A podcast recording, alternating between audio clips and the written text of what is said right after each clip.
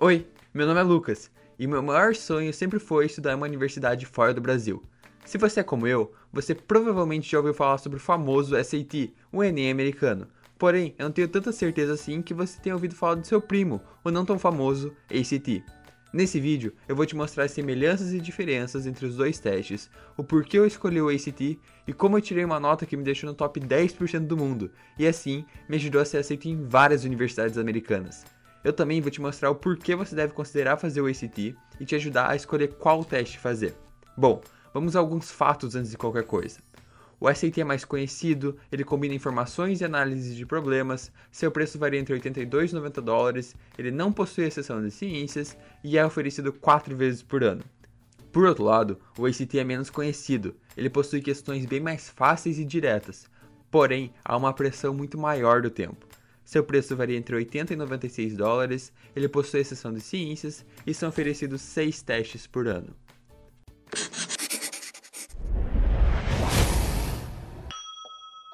Nesse vídeo, eu vou compará-los em vários tópicos diferentes, começando com o tempo que você vai ter para fazer cada prova, passando por cada uma das sessões da prova, são elas o inglês, a matemática, a leitura e ciências.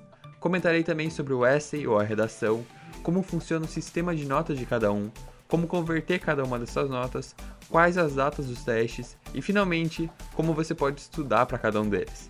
Para o tempo do teste, eu vou estar tá deixando essa tabela aqui com os tempos de cada sessão e o tempo total. Como você pode ver, o tempo do ACT é mais curto em todas as sessões. Você pode pausar o vídeo nesse momento se você quiser, dar uma olhada melhor ou até mesmo tirar um print. Agora vamos para a primeira sessão das provas, o inglês. No SAT, o nível de dificuldade das questões vai aumentando aos poucos, e as questões podem variar entre análise de informação, gráfico e tabelas. O ACT, por outro lado, tem questões com nível de dificuldade bem tranquilo, onde as perguntas só pedem para você fazer correções gramaticais nos textos. Sim, literalmente 75 questões só sobre isso. Agora para matemática. Você vai perceber que as questões são bem mais básicas e tranquilas de fazer. Essa foi a sessão que eu tirei a nota mais alta e assim com a maioria dos brasileiros. No SAT existe uma parte sem calculadora, na qual você vai precisar fazer as contas de cabeça, e a outra com calculadora. Algumas questões vão ser de múltipla escolha e outras serão sobre preencher lacunas. No ACT, por outro lado, todas as questões são de múltipla escolha e você pode utilizar a calculadora em todas elas. No teste de leitura de textos, o SAT vai ter 5 textos de 500 a 750 palavras, enquanto o ACT terá 4 textos de 700 a 900 palavras. Enquanto o SAT vai ter vários documentos históricos e clássicos, no ACT você vai precisar ler os fragmentos bem rápido. No SAT o nível de dificuldade pode variar do bem básico para o bem avançado. No ACT o nível é intermediário é a prova toda. Agora para a parte de ciências. O ACT te pede para analisar e interpretar gráficos e tabelas. Sim, você não precisa ser um Einstein para saber responder as perguntas. A maioria das respostas estão no próprio teste, eu tô falando sério.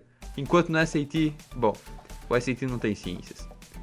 Agora é sobre o essay ou a redação é uma parte opcional, você não precisa fazer e grande parte das faculdades não pedem essa parte. Porém, é bom fazer em caso que alguma faculdade acabe pedindo. Antes da redação, em ambos os testes, você vai ler algum ou alguns textos motivadores para sua escrita. Enquanto no SAT será somente um texto de 650 a 700 palavras, no ACT serão três fragmentos. Porém, é agora que a diferença maior vem. O SAT pede para você descrever as técnicas que o autor utilizou em seu texto, ou seja, ele não se importa com a sua opinião.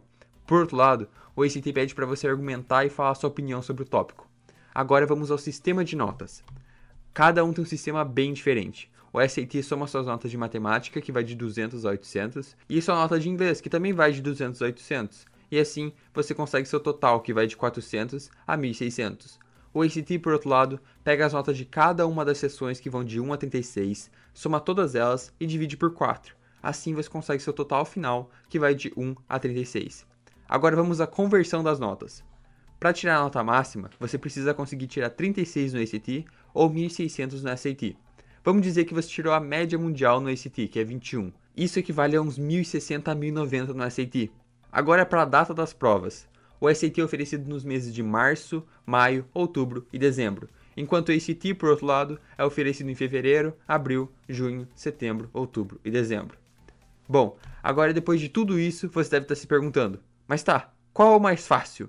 Qual é o mais difícil? Ou melhor, qual deles eu devo fazer? As faculdades aceitam qualquer um dos dois. Porém, você que escolhe qual que vai ser o melhor para você. Vamos a uma tabela que pode te ajudar. O SAT é para quem lê mais devagar, mas que consegue entender muito bem quando lê as coisas no seu tempo. Para quem não precisa de uma calculadora sempre para fazer as contas e também consegue pegar as pegadinhas, porque o SAT é conhecido por suas pegadinhas. Para fazer o ACT, por outro lado, a pessoa tem que ser super rápida no que ela faz, tanto na leitura quanto na resolução de problemas fáceis. Se você é aquela pessoa que nunca fica sem tempo para terminar uma prova na escola, que vai bem com gráficos e manda bem na calculadora, o ACT pode ser o teste para você. Agora eu vou te contar o que eu fiz. Eu sinceramente acho que esse é o melhor jeito. Eu resolvi sentar e fazer um simulado completo do ACT e outro do SAT. Assim eu percebi que eu me dava muito melhor mesmo no ACT. Por isso eu reservei todos os meus esforços e energias por meses para estudar para essa prova. Eu fiz o ACT no final de 2017, tirei 28, que dá cerca de 1330 no SAT, o que me deixou no top 10% do mundo inteiro. Se você quiser fazer o mesmo, eu tenho um simulado completo do SAT e outro do ACT que eu ficarei super feliz em te enviar. Só me manda uma mensagem no meu Insta que eu vou te enviar na hora sem problema nenhum. Ah, e se você quiser saber mais sobre como estudar no exterior como se preparar para esses testes, é só você dar uma olhada no meu site que eu criei especificamente para isso, o lucasnuzela.com. Bom, por hoje é só. Muito obrigado mesmo por assistir até o final e até a próxima.